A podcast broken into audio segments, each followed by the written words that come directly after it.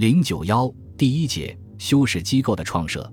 清前期统治者对本朝历史非常重视，认为凡一代之兴，必垂一代之始。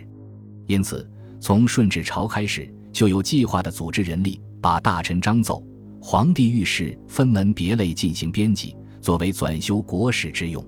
顺治帝曾提出纂修《清太宗实录》的原则：无浮夸以失实，无偏执以废功，无疏忽以致缺遗，无怠玩以淹岁月。竟成一代之令典，永作万年之呈现。康熙帝即位以后，准备纂修清太祖、太宗、世祖三朝的历史，为此任命了兼修总裁官、副总裁官。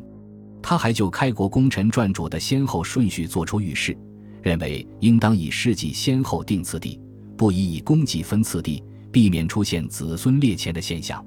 雍正帝即位以后，不仅准备纂修三朝国史。而且准备纂修四朝国史，他谕令有关部门行文八旗，将诸王、贝勒、贝子、公以及文武大臣的册文、告敕、碑记、公牌、家传等详加查核，汇集成册，作为纂修国史用。雍正帝还任命大学士鄂尔泰为四朝国史、八旗制书馆总裁官。综上所述可见，清前期统治者对修国史的确是非常重视的。正因为此，清朝建立后便设立了修史机构，翰林院掌院掌国史笔翰，被左右顾问，修史录、史志、冲题调、总纂、纂修、协修等官。不过，应当指出，翰林院不单纯是修史机构。康熙帝曾说：“翰林执掌专事纂修。”国家设立翰林院衙门，原以储养人才，研习文学。以备顾问编纂之用，由此可知，修史只是翰林院执掌的一个方面。原来，在翰林院中设有国史馆机构，专门掌修国史。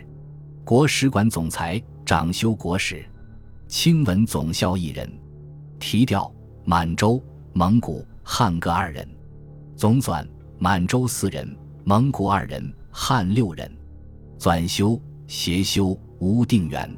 校对满蒙汉俱各八人，清前期统治者以翰林院中的国史馆作为修史机构。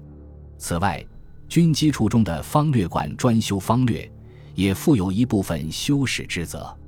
众所周知，清朝皇帝在每一次大的军事行动之后，都编有方略，也称纪略，记载这一次军事行动的始末。可见，方略记载的是清朝本朝的历史。军机处方略馆的组织机构及执掌事、总裁、军机大臣兼充，掌修方略，提调收长巨满汉二人，纂修满洲三人，汉六人，校对吴元宪，有事全制，必乃醒。由上可以看出，在清前期，翰林院国史馆是常设的修史机构，军机处方略馆是临时的修史机构。此外，为修明史，清政府也曾临时组织机构。顺治朝内三院大学士冯全、洪承畴、范文成、纲林等人曾充任纂修明史总裁官，宁完我、朱之俊等人为副总裁官，涂海、张端等人为纂修官，石图等人为收长官。到康熙和雍正朝，明史纂修机构的人选又多有变化。不仅如此。为修某一部专书，清政府还要临时组成某某馆，作为该书的修撰机构。比如修圣训、实录等，就都曾组成修圣训馆、修实录馆。总之，国家常设修史机构、临时修史机构、不同类别史书修撰机构的设立，既表明了清统治者对历史的重视，也为各种史书的修撰提供了良好的条件。本集播放完毕。感谢您的收听，喜欢请订阅加关注，主页有更多精彩内容。